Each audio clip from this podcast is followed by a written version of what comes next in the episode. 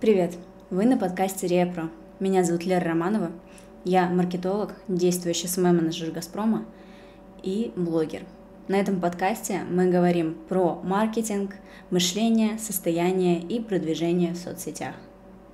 И сегодня я хочу поговорить про наше состояние при работе с блогом, в принципе, в маркетинге и про состояние наших подписчиков и клиентов. Как вы знаете, в целом эмоциональное состояние и чувства, которые вызывает наш продукт, играют ключевую роль в принятии решений о покупке, либо об игнорировании того, что мы предлагаем. Как же сделать так, чтобы подписчики и покупатели оставались с нами, следили за нашим контентом и хотели купить наш продукт? По факту все достаточно просто – очень многие пытаются усложнить эту систему, придумывая какие-то сложные инструменты, воронки и все в таком духе, но единственное, с чем нам нужно работать, это с состоянием.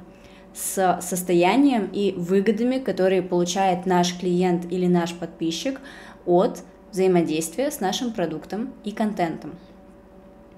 Если мы продаем что-либо из позиции постоянной пользы, качественных материалов, уюта и других преимуществ это не будет продавать.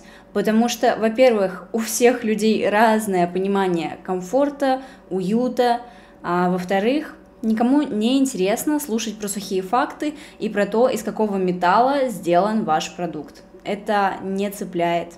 Поэтому большинство реклам как раз выглядят как полноценная история, у которой есть завязка, есть какая-то кульминация и есть итог, в который нас приводит непосредственно продукт, который мы рекламируем.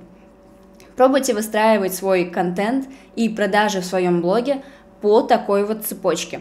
Сначала кульминация, завязка, какая проблема связана с вашим продуктом, в каких ситуациях нужен ваш продукт, кому 100% понадобится ваш продукт.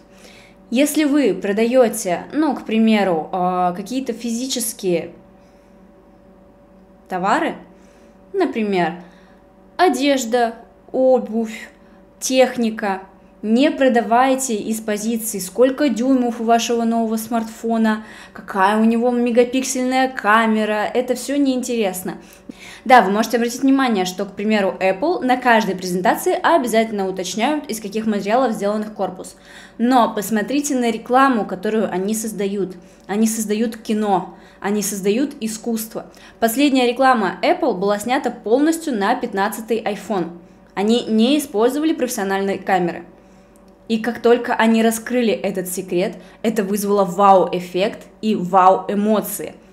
И как раз через такие вау-эмоции и вау-истории они и продают свою продукцию.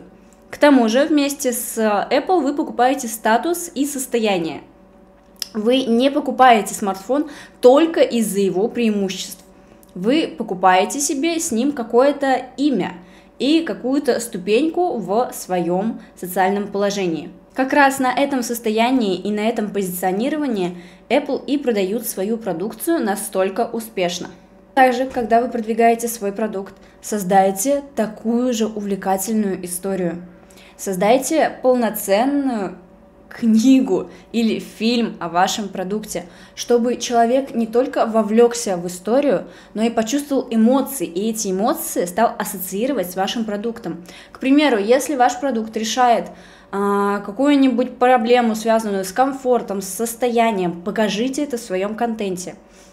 Передайте это через свой контент, чтобы вместе с развитием истории человек точно так же почувствовал облегчение когда проблема решается, и ассоциировал решение проблемы с вашим продуктом. Как в целом достичь такого результата? Во-первых, обязательно проводите анализ аудитории. Желательно проводить его раз в несколько месяцев, потому что аудитория постоянно обновляется, меняется, и их вкусы и потребности меняются, точно так же, как меняется рынок продуктов.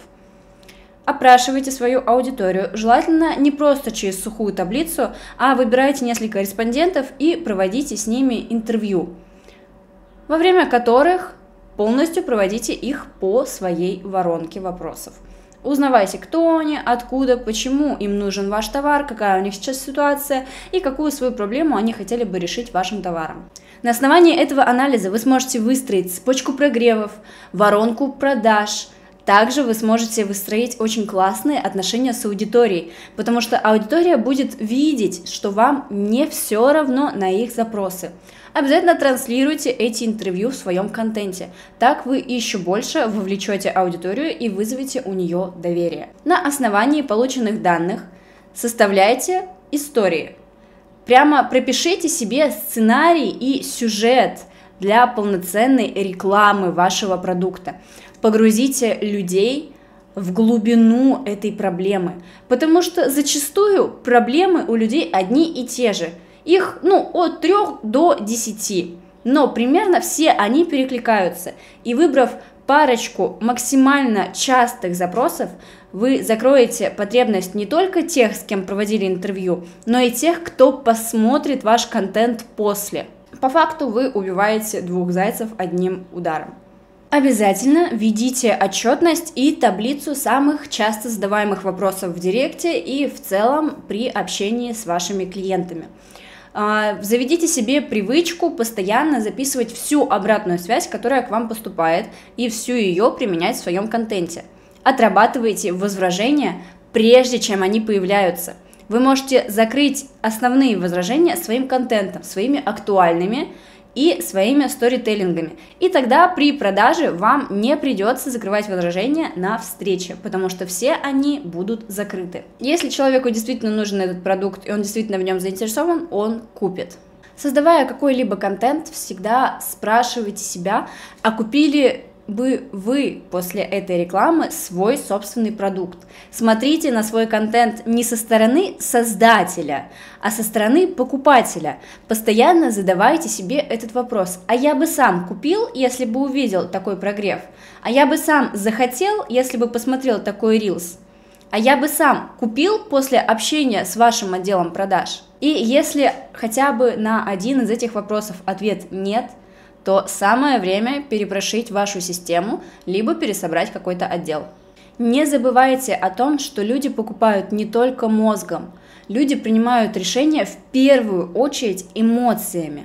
Поэтому в первую очередь используйте эмоции. Вспомните рекламы разных кошачьих кормов, где котенок бегает за мамой, кричит «мама, мама». Какие эмоции это в вас вызывает? Лично у меня это вызывает невероятное умиление. И да, хоть я и понимаю, что этот корм – возможно, не самый качественный, но реклама у них великолепная. И после такой рекламы мне очень хочется повзаимодействовать с этим продуктом.